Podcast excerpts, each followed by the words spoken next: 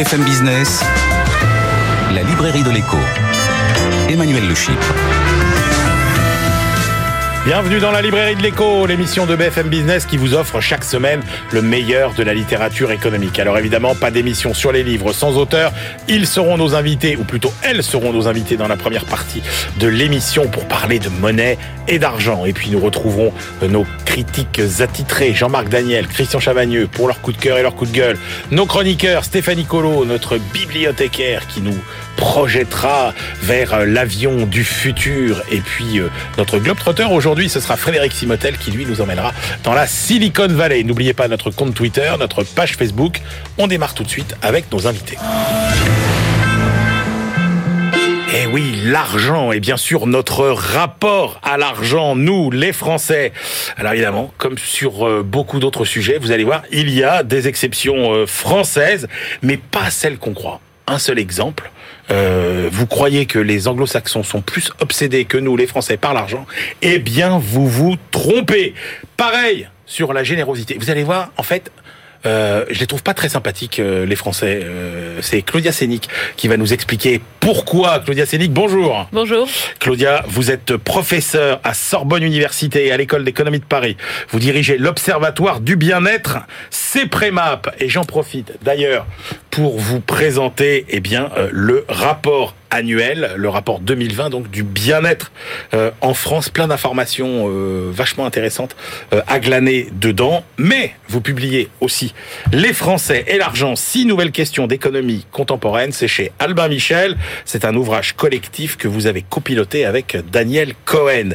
Et puis l'argent, c'est en grande partie, mais pas que, de la monnaie et là, la monnaie, évidemment, ses formes évoluent euh, au fil des révolutions technologiques, politiques, sociales, environnementales. Alors, à quoi sert aujourd'hui euh, la monnaie? Est-ce que son rôle va évoluer? Est-ce qu'elle va prendre des formes nouvelles, différentes? Est-ce que plusieurs monnaies vont coexister? Eh bien, c'est ce qu'on va voir avec vous. Natacha Valla. Bonjour Natacha. Bonjour. Vous êtes la doyenne de l'école du management et de l'innovation euh, à Sciences Po et vous publiez avec Michel Aglietta Le futur de la monnaie aux éditions Odile Jacob. Claudia on commence avec vous. Euh, je n'irai pas par quatre chemins. Est-ce que l'argent fait le bonheur des Français ou pas? Bah oui, bien sûr. Euh, l'argent, les gens les plus riches sont plus heureux que les plus pauvres.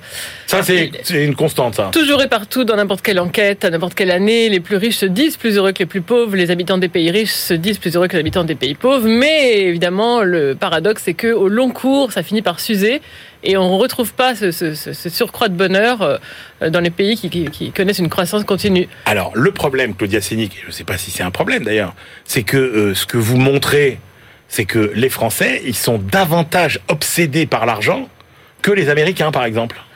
Enfin, obsédé. En fait, ce qu'on ce montre, c'est effectivement quand on regarde la relation, enfin, la, la, fonction, ce qui, ce qui, rend les gens heureux, quand on estime une fonction de satisfaction, ouais. et eh ben, en, en, fait, le revenu a un poids plus important dans la jeunesse de la satisfaction des Français que des autres Européens. C'est assez étonnant. Donc euh, l'argent par rapport à d'autres choses euh, compte plus pour les Français que pour les autres. Quelque chose qu'on a observé avec surprise parce qu'effectivement les Français se pensent comme euh, une société euh, qui accorde plus d'importance à Ben oui. la culture, au symbolique, au statut. Là où c'est encore plus paradoxal, c'est qu'effectivement, vous dites les Français, ils sont attachés au statut, ils sont attachés à l'égalité. Et alors en fait, ce qui les rend par-dessus tout heureux, c'est d'être plus riches que leurs voisins. Ça, comme tout le monde, oui, effectivement. Ah, ça, c'est partout. Oui, la comparaison joue beaucoup, et même euh, la question, c'est de savoir s'il y a que les comparaisons qui comptent, c'est-à-dire les écarts, ou s'il y a quand même quelque chose d'absolu dans le fait, euh, est-ce que dans le niveau de vie, il y a quelque chose qui rend heureux en tant que tel? Je pense quand même que oui. Mais les écarts comptent, les, les comparaisons comptent. Et peut-être qu'en France, les comparaisons comptent particulièrement, puisque euh, société de statut. Euh, eh ben oui. Alors, ce qu'on voit aussi quand même d'assez paradoxal avec les Français, c'est qu'ils sont structurellement moins heureux que tous les autres. Bah ça, on en avait déjà parlé. Ça fait un certain temps qu'on a découvert également ce, ce fait étonnant. C'est que pour des conditions de vie euh, identiques, bah, les Français se déclarent moins heureux que euh, si c'était les Belges qui vivaient euh, dans les mêmes conditions, par exemple. Donc il y a une espèce de déficit de, de, de bonheur français euh, au regard des conditions de vie, de l'école gratuite, de la santé gratuite, de, de tout le patrimoine euh, culturel, naturel, etc. Et qu'est-ce qui rend le français malheureux? Probablement un rapport au, au passé, Un rapport un peu nostalgique au passé et un rapport un peu réticent à l'avenir et aux transformations de la société française, du modèle français auquel on est attaché, mais dont on s'éloigne, mais un, peu à regret, donc en restant un peu au milieu du guet. Est-ce qu'il a peur d'être moins protégé, le Français? Donc les Français attendent beaucoup de l'État. Et euh, dans un monde où les, les, phénomènes qui touchent les gens sont, dépassent largement l'échelle de l'État, les changements technologiques, etc., ces phénomènes mondiaux, euh, le fait que l'État puisse plus les protéger est une source d'anxiété. Alors la constante, euh, c'est aussi qu'ils sont euh, pessimistes sur l'avenir des Français en général. Mais alors que pour eux personnellement, c'est peut-être aussi l'autre effet de notre modèle social, c'est que eux personnellement, ils disent non, pour moi ça va. C'est ça. En fait, par exemple, le baromètre qu'on a à l'Observatoire du bien-être euh, en partenariat avec l'INSEE. Donc tous les trimestres, on pose 20 questions aux Français. Et on voit que 20 euh, questions sur les dimensions de leur satisfaction dans la vie ou de leur bonheur. On voit que toutes les questions qui touchent leur vie personnelle, les relations sociales, amicales, leur travail, etc. Ça va, ça va très bien. Enfin, il y a plus de la moitié des gens qui sont très contents. En revanche, dès que ça sort de leur domaine de contrôle, dès que c'est euh, l'avenir du pays, l'économie, surtout l'économie en fait, là, c'est très, très pessimiste, très négatif. Ouais. Alors il y a un autre point, et c'est pour ça que je dis que euh, au fil du livre, les Français euh, ne ressortent pas euh, très sympathiques. C'est qu'en fait, moi je pensais qu'ils étaient généreux. Les Français, vous dites non. Les Français, ils sont pas généreux. Quand on regarde, par exemple, ce qui, les comportements en matière de dons, de charité, eh ben les Français, ils donnent pas beaucoup. Ça, c'est le chapitre de Gabriel Fac, Camille Landais et et euh, Alice Minkowski qui montre que effectivement euh, les, Français les plus riches, hein, parce que ce sont les plus riches qui donnent le plus, en proportion de leurs revenus, les 10% les plus riches ou même les 0,1% les plus riches donnent beaucoup moins en France que euh, en Angleterre, aux États-Unis, au Canada, etc. Alors qu'en France, on a le système le plus généreux.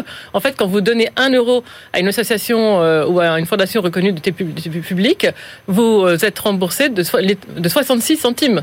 Donc, euh, Donc ça veut dire que parce que l'État prend en charge 66% eh de ce que de ce, qui arrive aux associations ou aux fondations. Parce que vous voyez, moi je pensais quand j'ai quand j'ai commencé euh, le chapitre, je me dis bah forcément ça doit être pour des raisons fiscales. Et eh ben non, pas du tout. En plus les Français, la fiscalité est plus avantageuse. Beaucoup plus. C'est la plus la plus généreuse du monde. Et alors pourquoi ils sont radins, nos riches? Non, c'est pas qu'ils sont radins, c'est que c'est une différence culturelle. En fait, dans les pays anglo-saxons, il y a toujours eu cette cette habitude de donner aux fondations, aux charités, etc. Et puis il y a aussi peut-être une habitude, c'était aussi quelque chose qui dans la fiscalité, qui était intéressant.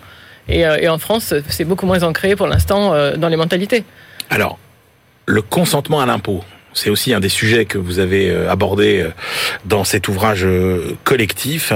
Et vous dites, c'est presque étonnant qu'il n'y ait pas plus de Français qui fraudent, compte tenu du fait que c'est quand même facile de frauder et puis que ça rapporte quand même euh, pas mal d'argent, et puis que le risque d'être sanctionné est quand même assez faible. C'est ça, ça c'est le chapitre de Luc Arondel, euh, Stéphane de ah non, celui-là, Non, Lucas Rondel, c'est sur l'économie du sport. Mais je vous en parlerai pas aujourd'hui parce qu'on l'a reçu il y a pas longtemps, Lucas Rondel. Tant mieux. Ça, c'est le chapitre de Nicolas Jacquemet et Stéphane Lucchini et Antoine Malézieux. Donc, effectivement, à part pour les gens qui sont vraiment déterminés à, frauder, pour des, pour les autres, il y a une espèce d'indétermination de la volonté. En fait, ils savent pas trop, est-ce que finalement je, paye, je paye pas, etc.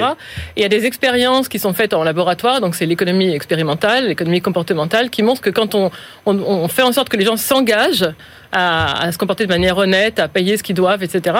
Mais du coup, ils le font beaucoup plus que si on ne fait pas ce petit dispositif. Comme si le fait de s'engager, je sais pas, constituer une identité euh, qu'après il est coûteux de transgresser. Tout à coup, on se voit pas euh, transgresser, on se voit pas ne pas payer l'impôt. Donc il y a une espèce de morale fiscale qui est euh, internalisée par les gens par le fait qu'ils font ce geste de dire je m'engage. Oui, sauf que en fait, donc en fait ils ont pas trop, ils ont un peu envie de frauder mais ils trouvent que c'est pas bien. Et donc, euh, vous vous dites, si jamais on leur demande de s'engager sincèrement sur leurs revenus, ils oseront moins frauder. C'est quelque chose qu'on voit souvent dans, ces expériences, euh, que ce soit pour la fraude fiscale ou pour d'autres choses, parce que les expériences, souvent, c'est à petite échelle. C'est que quand on, quand on active l'identité morale des gens, euh, ça a un effet très fort sur leur comportement.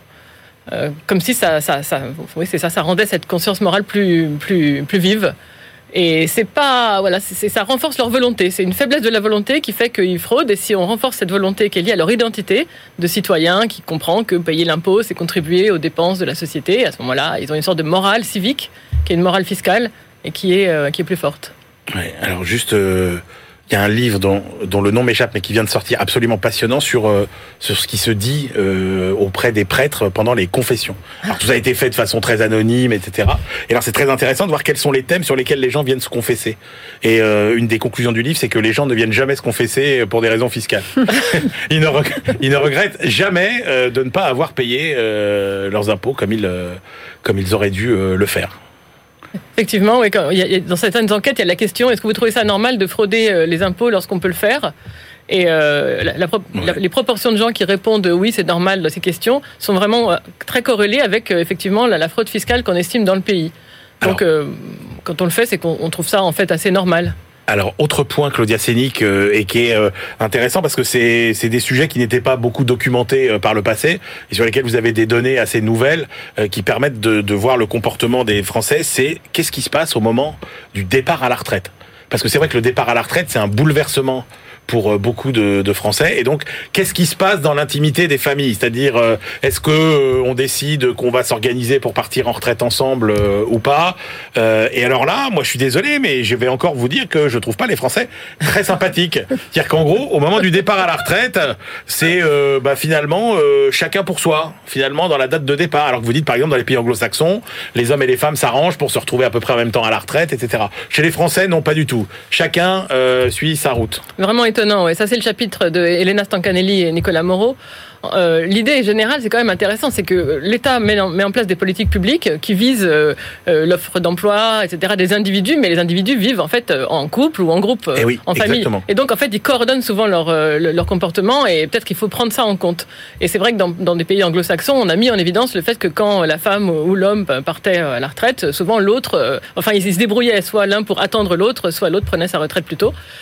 Et en France, euh, les auteurs n'ont pas vu euh, ce comportement, donc euh, la France serait un pays plus Mais à individualiste. quoi c'est dû C'est- Là, c'était en analysant les enquêtes emploi du temps. hein. Donc, on sait ce que les gens font pendant la journée. Et on Ouais. regarde s'ils ont, ils font plus d'activités en commun depuis qu'ils sont partis à la retraite. Réponse non. Euh, ils continuent à vivre comme autrefois, euh, une partie séparée, une partie ensemble. D'accord. Mais donc, il y a pas. Est-ce que s'il n'y a pas d'effort fait pour euh, partir plus tôt ou plus tard, etc. Est-ce que c'est pas lié aussi à notre système de retraite qui fait que, bah, euh, des fois, vous avez peut-être pas le choix euh, si vous n'avez pas le nombre de trimestres. euh, vous êtes Des fois, on n'a pas le choix. Ça peut aussi être pour des raisons financières. C'est que euh, parfois, s'il y en a un qui part plus tôt, du coup, il y a peut-être moins de revenus, donc l'autre travaille plus longtemps. Ça peut être aussi pour des raisons de pouvoir d'achat, sachant que c'est un des gros problèmes en France. Ouais. Puis bon, faut aussi pouvoir se supporter euh, au, quotidien, ce qu'on n'a jamais fait peut-être pendant euh, des décennies euh, et des décennies. Alors, Natacha Valla, on parle, on vient de parler d'argent. L'argent, c'est en grande partie de la monnaie. Je dis en grande partie parce que ça n'est pas que de la monnaie. Enfin, euh, pour les Français, l'argent et la monnaie, c'est quand même à peu près euh, pareil. Alors, vous n'allez pas échapper à la question de cours, euh, Natacha Valla. Donc, dans Le futur de la monnaie que vous écrivez avec Michel Aglietta, la monnaie, c'est quoi et à quoi ça sert? Alors, la monnaie, c'est une institution qui nous accompagne depuis bien longtemps, qui a traversé les âges et qui remonte très très loin finalement. Une exception, c'est difficile de définir la monnaie parce qu'il y a plusieurs attributs, il y a plusieurs fonctions que remplit la monnaie telle qu'on la conçoit. On paye avec de la monnaie, euh, on accumule un peu des actifs avec de la monnaie. euh, ça sert aussi de voilà, il y a des fonctions de système de paiement. Enfin bon, ça. Si je farfouille dans, mes, dans la mémoire Mais- de mes cours de première année d'économie, euh, c'était euh, unité de compte, c'est-à-dire en gros, bah voilà, ça permet de, de, de, de, de compter, d'afficher des prix, euh, réserve de valeur, donc euh, on épargne, on accumule, et puis euh, moyen de transaction, euh, on échange. C'est ça, c'est les trois grandes fonctions. Mais alors en réalité, il y a beaucoup de monnaies, il y a des monnaies différentes en fonction des zones euh, du, monde que, l'on occupe. Il y a un dénominateur commun dans la définition de la monnaie, là on a parlé des fonctions, mais la définition c'est, curieusement on parlait des impôts tout à l'heure, c'est le fait d'avoir une entité qui est acceptée comme contrepartie par l'État pour le paiement de l'impôt.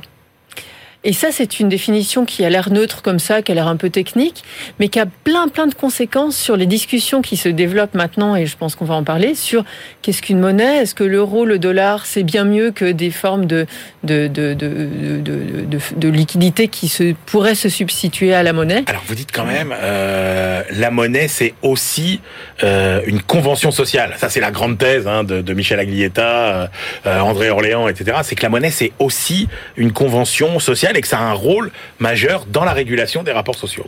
Bien sûr, et en fait, je pense que c'est un bon moment aujourd'hui pour remettre cette idée sur le métier. Pourquoi? Parce que dans le fond, on se rend compte que dans toutes les discussions qui, qui ont lieu aujourd'hui sur la monnaie, elles sont liées à quoi? Elles sont liées aux grands doutes qui émergent euh, par rapport au fait que les banques centrales, qui sont en charge de l'émission de la monnaie souveraine, c'est-à-dire liée à un souverain et donc de la monnaie fiduciaire, ont émis beaucoup de monnaie on dit dans le langage courant que la planche à billets a fonctionné pour, pour euh, traverser la crise.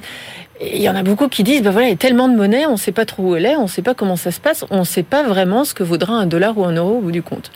Et puis il y a d'autres discussions qui disent, ben voilà, il y a des émetteurs privés qui peuvent se mettre à, à vouloir émettre quelque chose qui peut vouloir se faire aussi passer pour de la monnaie. Et en réalité, ce qu'il y a derrière tout ça, et j'en reviens avec l'institution monnaie et la monnaie euh, au sens agliétien du terme, j'allais dire, c'est qu'il y a la confiance derrière tout ça. Et le lien de confiance qui s'établit quand on accepte d'avoir un échange, de se devoir quelque chose l'un à l'autre par le biais d'un titre de dette qui est un euro ou, ou un dollar, c'est quelque chose d'essentiel. Derrière tout ça, il y a une confiance en l'émetteur de la monnaie, qui formellement est une banque centrale, mais in fine Oui. est, un, est un souverain. Mais Et je- tant que cette confiance perdure, alors la monnaie reste de la monnaie. quand vous avez dit ça, vous avez tout dit d'ailleurs, parce que au-delà des sujets extrêmement techniques sur les limites de l'endettement, etc., la réalité c'est que la limite à l'endettement, c'est le jour où on ne fait plus confiance euh, dans la monnaie du pays qui s'est trop endetté. Complètement. Et c'est ce qu'on a vu à chaque fois qu'il y a eu une crise de dette, une crise d'échange ou des crises combinées liées à ces grandes ruptures Ouais. macroéconomiques-là. C'est que du jour au lendemain, la confiance s'est perdue. La confiance s'est perdue et souvent ça s'est traduit d'ailleurs par une substitution dans une autre monnaie en laquelle on aurait tendance à avoir plus, plus confiance. En l'occurrence, ça a souvent été le dollar. Mais Alors, le système qu'on connaît tous euh, depuis euh, des décennies, c'est le système où, grosso modo, on a euh, une monnaie par pays, voire par zone monétaire. Et euh, en fait, ça n'a pas toujours été le cas euh, dans l'histoire. Il y a eu des, il y a eu des phases où il y avait des concurrences entre monnaies. Et sûr, on- le- voilà. le- Et les- donc, et donc aujourd'hui, on voit se multiplier les, les- les concurrents potentiels aux monnaies traditionnelles. Alors, il y a, y y deux ordres d'arguments, de, de- de- il y a eu des épisodes dans l'histoire où il n'y avait pas encore de monopole d'émission de la monnaie fiduciaire par une seule et unique entité. Absolument. Aux États-Unis, ça s'est cherché. Il y a eu plusieurs dollars à une époque qui, qui avaient cours légal en parallèle, etc.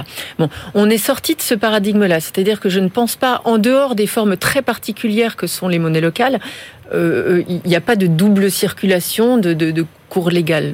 Je- je dirais. En revanche, ce qu'il y a, c'est de nouveaux actifs, et là on est en plein dans l'actualité, puisqu'on est dans le discours sur les crypto-actifs, sur le Bitcoin, le Libra, euh, qui, se, qui finalement sont de plus en plus utilisés à différentes fins, et qui, euh, qui rencontrent un discours qui s'apparente au discours de la monnaie. Alors, vous appelez ça comment vous, là, Par exemple, le, bah, le, le Libra, le Bitcoin, euh, est-ce que c'est des monnaies? Est-ce que euh, vous parlez de crypto-actifs aussi? Alors, je préfère appeler ça des actifs que des monnaies. J'aurais encore aujourd'hui beaucoup de mal à appeler ça des monnaies pour les, des raisons qui sont liées, in fine, aux, aux prêteurs en dernier ressort. Je vais, je vais, je vais y revenir. Mais prenons le, le Bitcoin et le Libra et son, et Ouais. son successeur. Euh, ce sont deux actifs, alors qui ont pour avantage d'être, de, de, de, de, de- d'incorporer des innovations technologiques absolument formidables euh, dont peuvent s'inspirer les banques centrales. Donc c'est bien de ce point de vue-là de, de bousculer un petit peu euh, les banques centrales dans leur euh, dans, dans, dans leur précaré et de dire voilà, faut peut-être faire, faut peut-être moderniser la monnaie, mais en tant que tel, le Bitcoin ou le Libra ne sont pas euh, des formes d'avoir des formes d'unité monétaire qui sont déjà euh, acceptées pour le paiement de l'impôt, c'est-à-dire qui ont cette remplissent cette fonction, cette, euh, définition première, mais surtout ce qu'il n'y a pas derrière ces entités, ces actifs, c'est euh, une garantie de valeur. C'est-à-dire qu'aujourd'hui, on observe effectivement, on peut faire, certains ont fait fortune dans le Bitcoin. Mmh. Il y a des fluctuations tellement massives. Mais là, on est plus proche Une voilà, de, volatilité de, de, de l'or ou des ou d'actifs. Voilà, c'est ce un actif. On peut, on peut investir dedans. On peut choisir de, de, de- d'avoir ses économies dé- dé- dé- dénominées dans cet actif-là. Mais personne n'empêchera ces actifs d'avoir une valeur très très volatile. est-ce que, est-ce que par rapport aux monnaies traditionnelles, euh, ce sont des concurrents ou ce sont euh, est-ce qu'on est-ce c'est quoi le monde de demain? Vous l'imaginez comment? C'est-à-dire euh, il y aura toujours les monnaies traditionnelles qui deviendront peut-être virtuelles d'ailleurs. Eh ben, je pense que c'est le sens de l'histoire. Pour le coup, les monnaies traditionnelles. Quand on dit traditionnelles, le dollar, l'euro, au bout du la compte, livre, le yen, le ban. Voilà, adossé sur une certaine notion de souveraineté et donc de collectif. Ouais. Euh, pour, pour- ça, c'est important. Pourquoi? Parce que le jour où il y a un pépin, il faut bien que quelqu'un soit là pour garantir la valeur de vos salaires, de, Ouais. votre, de vos économies, euh, de vos avoirs d'ailleurs, de, vos- de votre bien immobilier s'il est. Donc ça, cette garantie essentielle, la Banque centrale est là pour, pour elle, elle est là pour ça. Elle est là pour servir de stabilisateur du système financier le jour où il y a un problème et, et de garant de la valeur en réalité. Et les banques centrales qui n'y arrivent pas, c'est des banques centrales qui soit qui n'ont pas d'indépendance suffisante par rapport au pouvoir politique, donc qui vont euh, au moindre coup de fil du ministère des Finances euh, Ouais. faire tourner la planche. Mais concrètement, l'euro, euh, l'euro digital euh, pour, Alors, pour, pour le consommateur, euh, pour les ménages, ça change quoi? Alors ça, c'est un, c'est- c'est- c'est- c'est un point extrêmement important qui fait vraiment débat parce que les banques se retrouvent au centre de la discussion.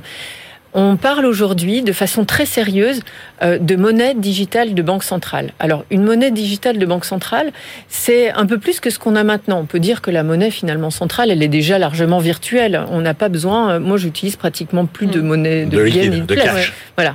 Donc ça, c'est- c'est c'est presque déjà de l'histoire quasi, pas, pas tout à fait, parce que dans certains pays, c'est encore très très utilisé, mais, mais de, de l'histoire qui, qui, qui va lentement derrière nous. En revanche, ce qui va être complètement nouveau et ce qui l'est déjà dans, dans- dans- testé dans certains pays, c'est que la Banque centrale pourrait souhaiter aller directement vers vous, vers vous et moi, Hmm. et, et vous proposer d'avoir un compte sur ces livrets, sur, ses, sur, sur son bilan. Je- J'exagère un petit peu, mais l'idée c'est ça. Ce qui n'est pas possible aujourd'hui, puisque aujourd'hui, si vous voulez ouvrir un compte, Faut aller dans il les banques faut aller dans une banque commerciale. Ah. La dite banque commerciale, elle, a accès à la monnaie centrale et elle participe à la transmission de la politique monétaire et elle participe à la création Mhm. monétaire par ce- cette intermédiation de bilan entre vous, les entreprises, et l'émetteur monétaire. Mhm. Or, ce qui pourrait se produire, euh, c'est que la Banque centrale pourrait ouvrir son bilan directement euh, aux citoyens, directement aux entreprises. Ça voudrait dire qu'on aurait directement accès. Alors, ça, c'est c'est un instrument Ça formidable. Ben, ça apporte une C'est pas la banque, c'est transmission. pas la banque de France qui va me faire crédit, par exemple. Bah, on pourrait même imaginer que. Alors, euh, Ah donc vous dites qu'il n'y aura plus de banque demain non, c'est pas ce que je suis en train de dire. Moi, je pense pas du tout qu'on va arriver à ce scénario-là, mais je pense que c'est c'est pas une bonne idée d'exclure cette cette idée de de, de de de de monnaie digitale de banque centrale a priori, parce qu'on peut y trouver avantage quand on se rend compte que finalement l'action de la politique monétaire est est, est- est bloquée par, euh, par par par une transmission qui qui qui, qui D'accord. fonctionne pas Donc très si bien. demain il faut faire comme aux États-Unis, euh, verser de l'argent sur euh, le compte de chaque ménage, la fameuse hélicoptère euh, monnaie, c'est-à-dire en gros euh, où on met de l'argent directement sur le compte des gens avec la monnaie digitale, c'est possible. Ouais, c'est possible. C'est déjà un peu possible. Alors ce qui m'étonne, c'est qu'à contre-courant de ça, après ce que j'ai envie de dire, vous dites euh, il y a un avenir aussi pour les, les monnaies locales de proximité. Mais objectivement, moi aujourd'hui, je vois ça comme c'est des bons d'achat pour moi. En gros, c'est euh, Oh, ça dénigre un peu. mais non, c'est pas- non, mais c'est des, c'est des euros de Monopoly. Oui. En gros, vous les échangez contre des vrais euros. On vous donne des euros euh, basques, euh, je sais pas quoi, tout ce que vous voulez. Et puis alors, ok, ça vous donne des petites ristournes dans les boutiques du coin, mais c'est pas plus que ça. Mais ça, pour moi, c'est absolument essentiel en réalité, parce qu'il n'y a pas, il n'y a pas d'enjeu de stabilité financière, donc il n'y Ouais. a pas de- d'enjeu de, gros sous derrière, parce qu'il faut dire quand même que derrière les, les, les- substitutions massives de, de, de, de crypto euh, actifs aux, aux- monnaies centrales, il y a tout le revenu du seigneuriage derrière. Ça, on le dit pas trop parce qu'on cache tout ça dans un ouais, mais là, on discours va pas un expliquer le seigneuriage, c'est très compliqué. C'est quoi le pour- grosso modo bah, En gros, êtes- c'est quand, quand, une, quand une banque centrale crée ex nihilo un Ouais. euro, ça crée un revenu, un euro. Avec les taux d'intérêt, ça crée un revenu euh, de- de- de- de, détention du cash. Et ça, en général, quand les taux sont positifs, c'est un plus dans, le, dans, dans les revenus de l'État. Quelle est votre vision du, du, du l'avenir du système monétaire international? Aujourd'hui, on a un système, voilà, chaque, chaque zone a ses monnaies, ces, ces, ces monnaies flottent, fluctuent les unes contre les autres. Il n'y a pas vraiment d'ancrage, on est plus dans un système euh, où c'est l'or qui sert de référence, ou c'est même plus le dollar qui sert de référence. Euh, vous voyez comment s'organiser ce système euh, monétaire international? Alors, ce qu'on pourrait appeler de nos voeux, qui, on- qui n'a jamais réellement vu le jour, mais pourquoi ne pas être euh, un peu utopiste et penser que ça pourrait advenir maintenant, enfin dans les décennies à venir, c'est qu'on n'a pas, on a des zones monétaires, donc des monnaies qui peuvent être concurrentes. Aujourd'hui, le système monétaire international, c'est un, système où on a une monnaie clé, on appelle ça une monnaie clé, c'est le dollar aujourd'hui qui domine les échanges, les réserves, etc. On sent que le dollar est un petit peu mis à mal parce que plein de raisons, euh, la géopolitique, l'extraterritorialité et puis euh, les volontés un peu d'autonomisation régionale. La Chine a beaucoup avancé, mais c'est vrai aussi dans d'autres régions. Donc une, remise en cause peut-être de cet ordre-là, mais dans l'idéal, faudra un système avec des paniers de devises qui assurent la stabilité financière internationale. En quelque sorte, le Fonds monétaire international, en émettant des droits de tirage spéciaux, le fait déjà. C'est un panier, une hybridation, enfin, une collection de monnaies. Le Libra avait cette idée de génie d'avoir aussi un, panier de devises. Donc cette idée-là, elle est vraiment, elle, est vraiment excellente. Maintenant, pour la mettre en œuvre, on n'a pas forcément tous les outils parce qu'il faudrait une institution monétaire. Le FMI, c'est l'institution la plus proche de ce qu'il faudrait, mais qui soit capable de mettre en lien toutes les banques centrales d'avoir des accords de, swap, donc d'échange de devises au cas où une pression sur une devise appelle des flux d'équilibrage. On n'a pas encore ça, mais ce serait idéal pour la stabilité financière, euh, macroéconomique et pour la croissance mondiale. Merci mesdames. Je rappelle vos deux livres, Les Français et l'argent, euh, sous la direction de Daniel Cohen et Claudia Sénic. C'est aux éditions Albin Michel. Et puis euh, Le futur de la monnaie, euh, coécrit par Natacha Valla, ici présente, et Michel Aglietta, préface de Benoît Curé très intéressante la préface. Ne serait-ce que pour la préface, de, de, vaut la peine de lire le ouais, ouais, ouais, la préface, elle est vraiment euh, excellente. C'est, c'est pas si souvent que ça que les livres sont extrêmement bien euh, euh, préfacés. C'est aux éditions Odile Jacob. Euh, on se retrouve tout de suite avec nos critiques. BFM Business, la librairie de l'écho. Emmanuel Le Chypre.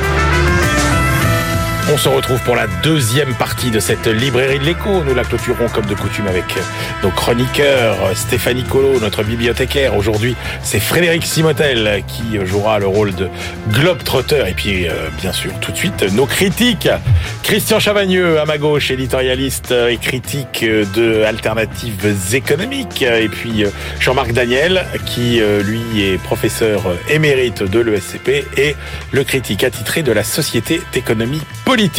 On commence avec votre choix, Christian Chavagneux, Quentin Mug, Argent sale, la traque, c'est publié chez Fayard un livre de policier, donc euh, puisque ah oui. euh, l'auteur est un, un, homme de terrain qui enquête sur l'argent sale, en particulier l'argent de la drogue. Donc il va nous emmener sur une grosse affaire, puis une petite, une plus petite, pour nous décrire con, concrètement comment se passent les circuits de l'argent de, de, de, de sale. On démarre très très fort parce qu'on espionne un collecteur. Alors un collecteur, c'est qui? C'est, vous savez, vous avez les petits revendeurs euh, qui vendent de la drogue, ils récupèrent beaucoup de billets. Ouais. Et vous avez un collecteur qui regroupe tous ces billets, va les compter pour être sûr de savoir combien il y en a, pour aller les porter à quelqu'un d'autre.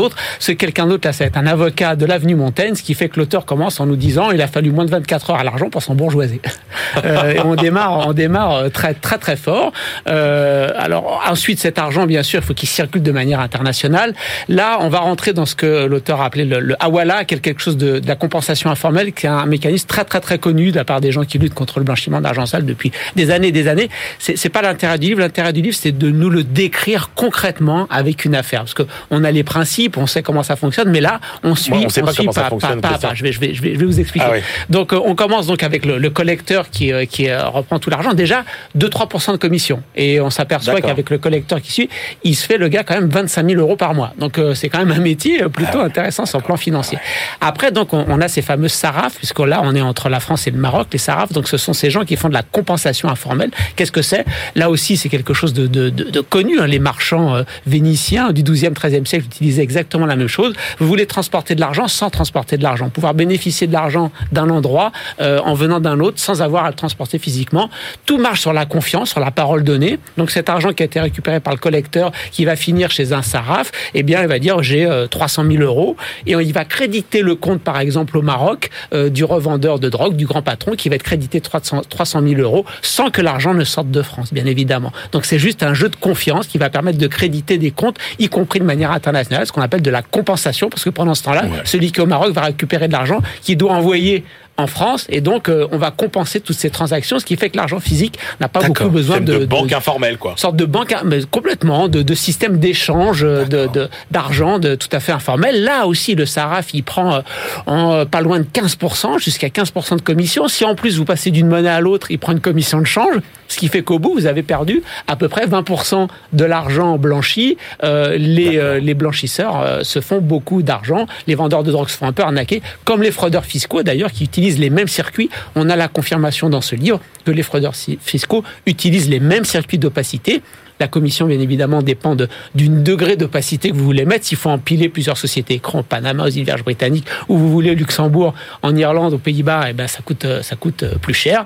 Et là, donc, on suit pas à pas, euh, enquête après enquête, enfin, sur une seule enquête, mais vraiment pas à pas, tous ces échanges de, monnaie. Les fraudeurs fiscaux qui, à la fin, ont besoin de cash, ils ont l'argent, vous voulez, au Luxembourg, en Suisse, euh, qui ont besoin de cash, généralement, ils vont récupérer l'argent du cash qui a été donné par les revendeurs de drogue. Ce qui fait que une bonne aux Pays-Bas, une bonne moitié aujourd'hui, par exemple, de l'argent qui circule est, euh, est tout empreinte de, de drogue. Attendez, attendez, Pour bien comprendre, vous dites que la liquidité du système de fraude fiscale est alimentée par les trafics de drogue. Par la liquidité du trafic de drogue. Et, aux Pays-Bas, nous dit l'auteur, il a été une conférence et une spécialiste du cash aux Pays-Bas euh, a dit, euh, eh bien écoutez, la moitié des billets qui sont en circulation sont pleins de drogue. Des petites anecdotes rigolotes. Vous savez comment on appelle le quartier de la défense chez les policiers le garde-manger.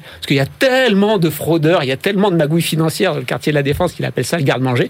Enfin, une dernière information. Moi, j'avais l'impression que pour traquer cet argent sale, il fallait être un expert de la finance ou de l'informatique. Non, non, pas du tout.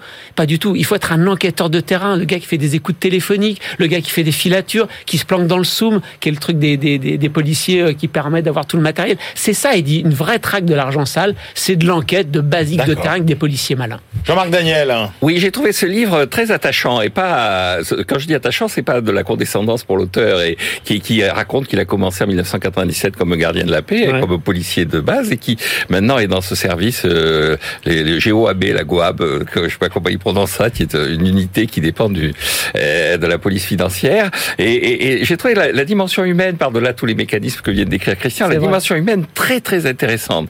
Ils ont une vraie complicité intellectuelle et de travail avec le juge.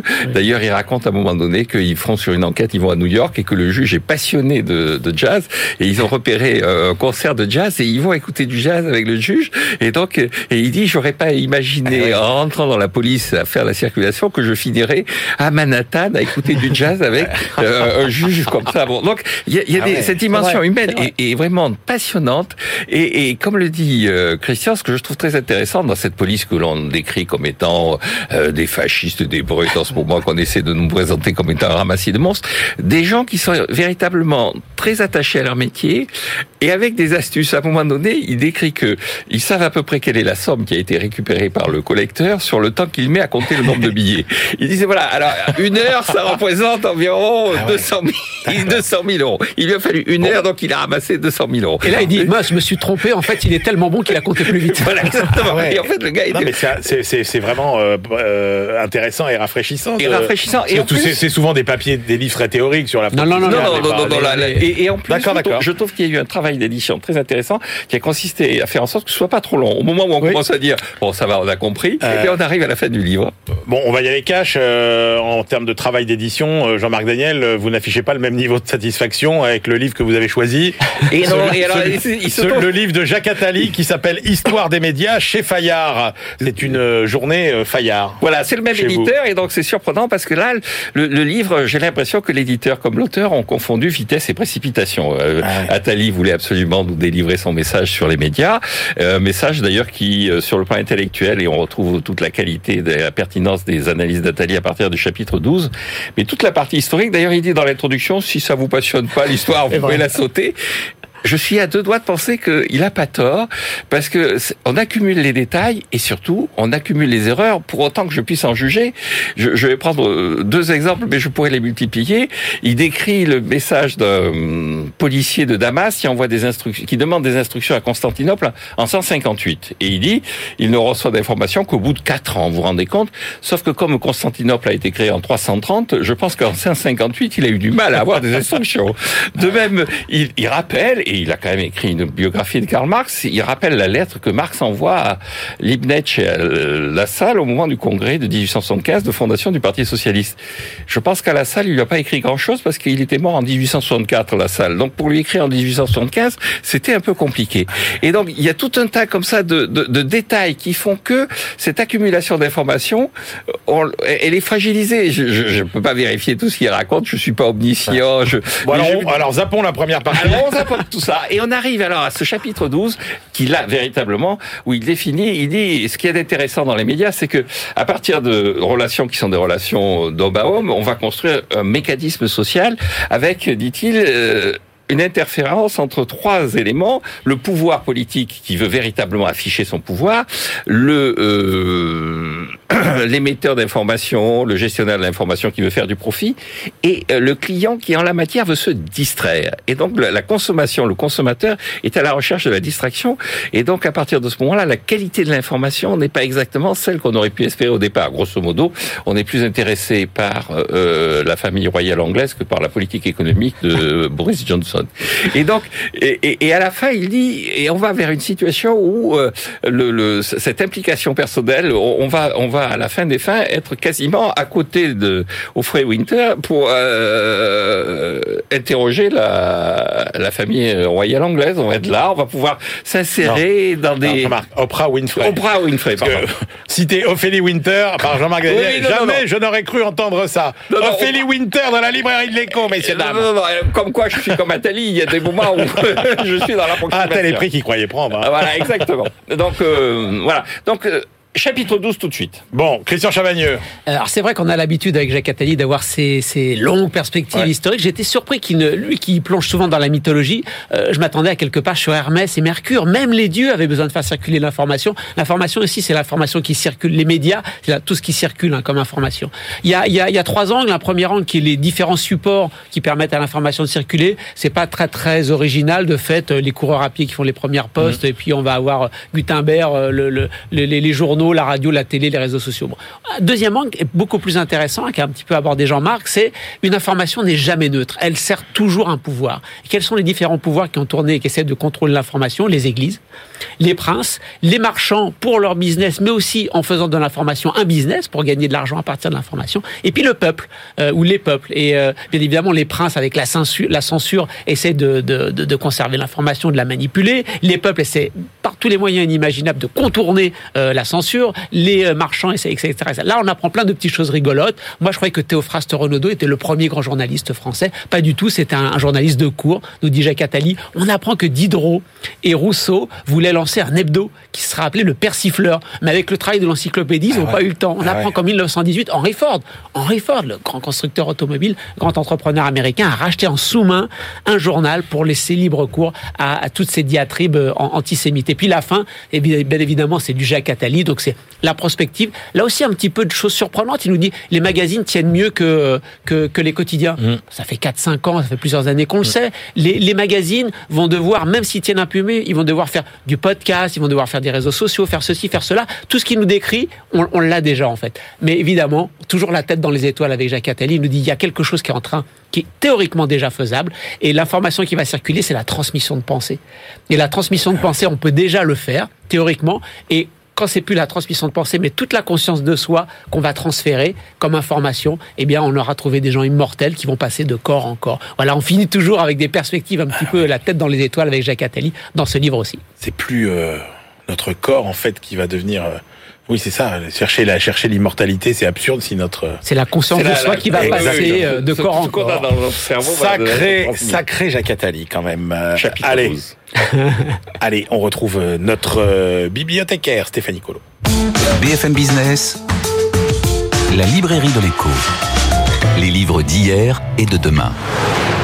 Bonjour Stéphanie. Bonjour Emmanuel. Allez, avec vous, on voyage dans le temps euh, et j'ai envie de vous dire euh, cette semaine embarquement immédiat pour le futur. C'est le cas de le dire. Effectivement, on va parler euh, de la crise sanitaire qui est venue bouleverser le secteur euh, aérien en pleine euphorie, que ce soit euh, les compagnies, les industriels ou encore les aéroports. Alors quels sont les prochains défis de l'industrie aéronautique? Eh oui. Eh bien, on va voir ça avec le livre de Francis Paulet, Le futur de l'avion, qui est sorti en 2020. Alors, Francis Paulet, euh, qui est-il Alors, officier pilote, Francis Paulet est diplômé de l'école de l'air, euh, ancien général de l'armée de l'air, ingénieur mécanique des fluides. Il dirige aujourd'hui l'Institut Polytechnique des sciences avancées, autrement dit, l'école d'ingénieurs de l'air et de l'espace. Il a aussi été le commandant de bord de l'avion présidentiel sous Jacques Chirac et il a été aussi conseiller de quatre ministres de la Défense. D'accord. Alors, il revient euh, d'abord euh, sur la crise que traverse le secteur,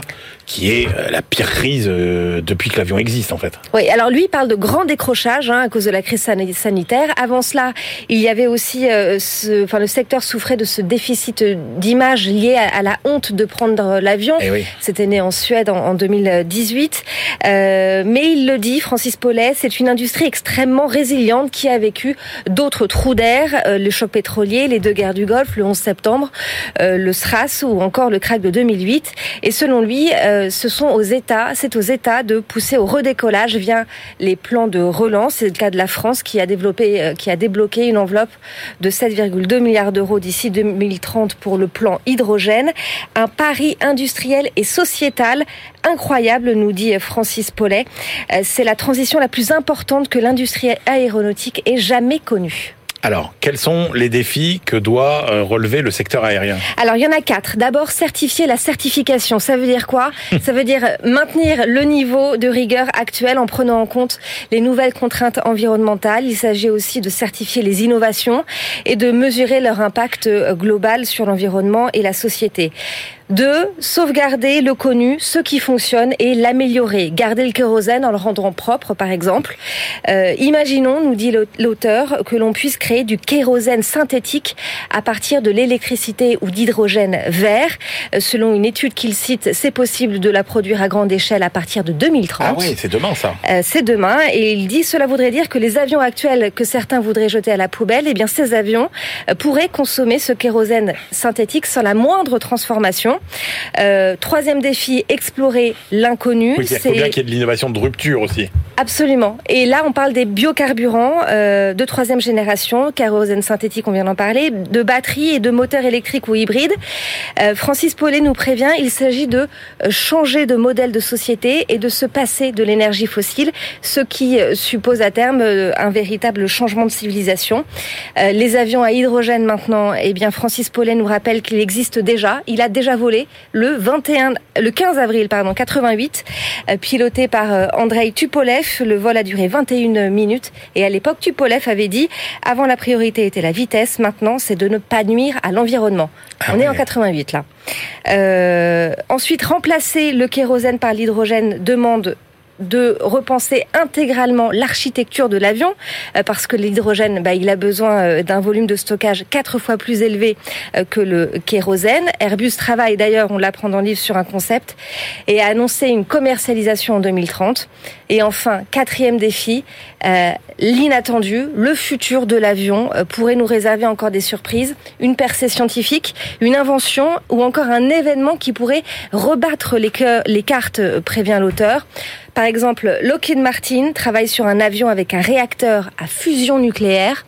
Airbus travaille sur un dispositif produisant une réaction nucléaire à base d'énergie en utilisant de l'hydrogène. Et puis, l'Institut of Technological Science de Wuhan étudie de son côté les techniques de propulsion par plasma. Ah je ne vais pas rentrer dans les détails. Vous lirez dans le livre si vous êtes intéressé. plus vite que prévu. Mais euh, Francis Paulet le dit, le plus grand défi du secteur, c'est de voler dans des avions parfaitement propre, respectueux des humains euh, comme de l'environnement, et c'est pour lui le défi le plus ambitieux plus ambitieux et peut-être euh, plus euh, plus imminent que que ce qu'on croit. Mais c'est voilà, c'est de ces contraintes que naissent les grandes innovations. Merci beaucoup Stéphanie. Eh bien, avec notre globe trotteur du jour, Frédéric Simotel, on prend la direction de la Silicon Valley. BFM Business, la librairie de l'écho. Les livres d'ailleurs. Bonjour Frédéric. Bonjour Emmanuel. notre éditorialiste high-tech à BFM Business. Alors Frédéric, vous nous emmenez aujourd'hui dans la Silicon Valley, cette étrange vallée, oui. comme le dit Anna Wiener. alors, c'est un livre qui qu'on avait repéré, hein, qui mhm. était sorti aux États-Unis et qui là vient d'être traduit en français. Donc, pour faire simple, eh ben, on vous propose la version française. Oui, aux éditions euh, du Globe. Et en fait, oui, c'est Anna Wiener, c'est un, livre autobiographique. Alors, on démarre, il y a un tout, petit épisode de début à New York. Hein. Elle a 20 ans, c'est une diplômée euh, dans la littérature, donc elle travaille dans l'édition elle s'ennuie un peu. Euh, voilà, sa vie est un peu, euh, un peu, euh, enfin voilà, trop tranquille. Elle, elle, elle bifurque vers une start-up à New York et puis là, elle se dit tiens le monde numérique, mais pourquoi pas? Et puis comme elle entend parler, on est en 2013, hein, donc on est dans la Facebook est en train de vraiment de, de grossir.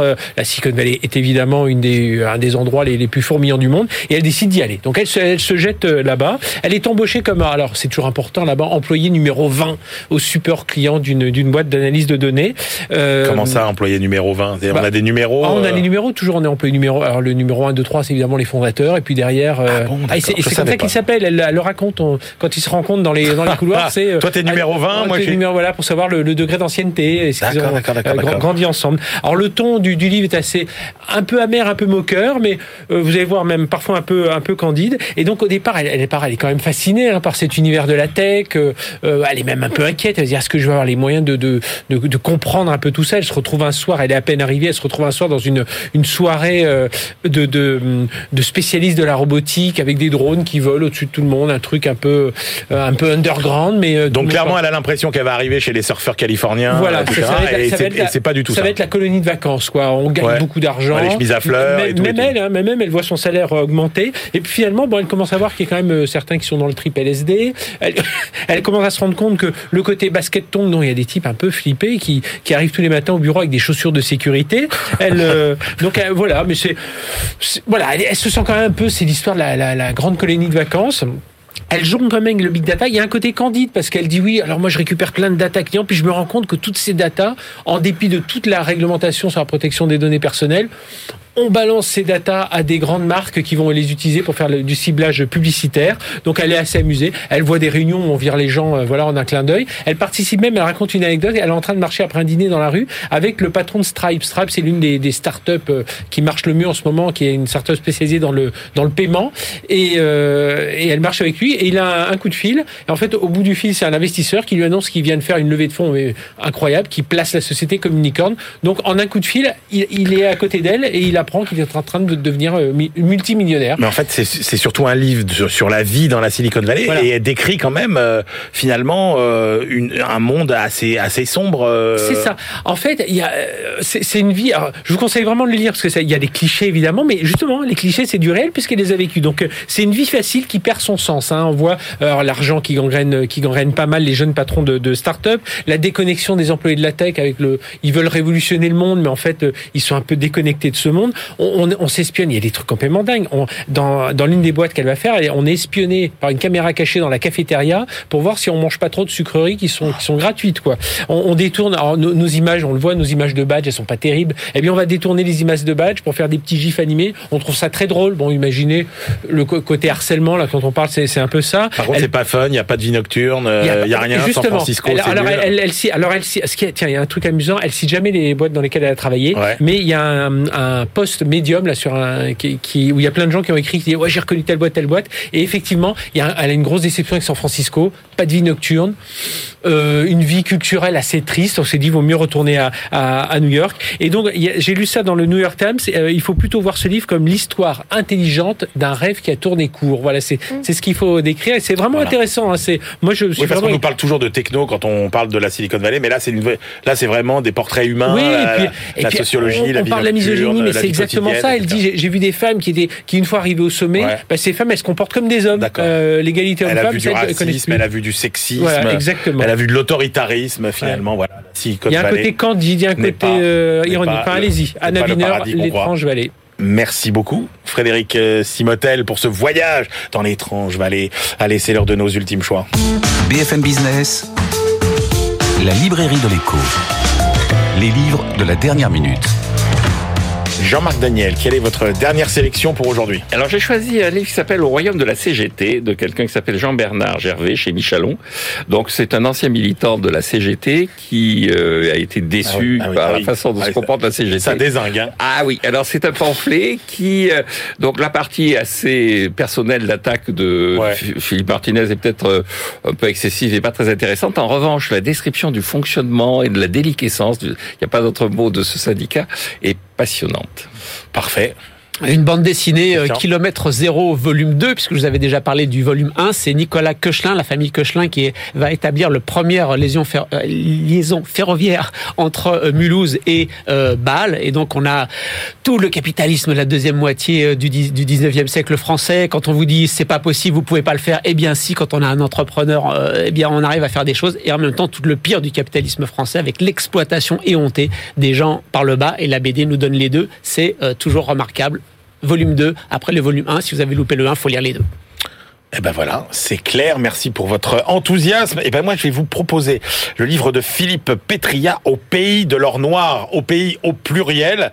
C'est, euh, comme il le dit, Philippe Petria, une histoire arabe du pétrole. C'est vrai que l'histoire du pétrole, elle est toujours beaucoup racontée euh, par le biais de notre euh, regard occidental, les grandes compagnies pétrolières, etc. Eh bien là, c'est vraiment toute l'expérience des pays arabes depuis que, eh bien, le pétrole a complètement changé leur vie et leur économie, mais aussi toute la transition euh, qu'ils sont en train d'effectuer vers l'économie post-pétrolière avec euh, des sources, des données qui euh, sont avant tout justement arabes. Et donc c'est un regard un peu non occidental sur cette grande saga pétrolière. C'est passionnant. Au pays de l'or noir, une histoire arabe du pétrole par Philippe Petria. C'est aux éditions Folio Histoire. Voilà, c'est la fin de cette librairie de l'écho. On se retrouve la semaine prochaine et d'ici là, bien évidemment, bonne lecture.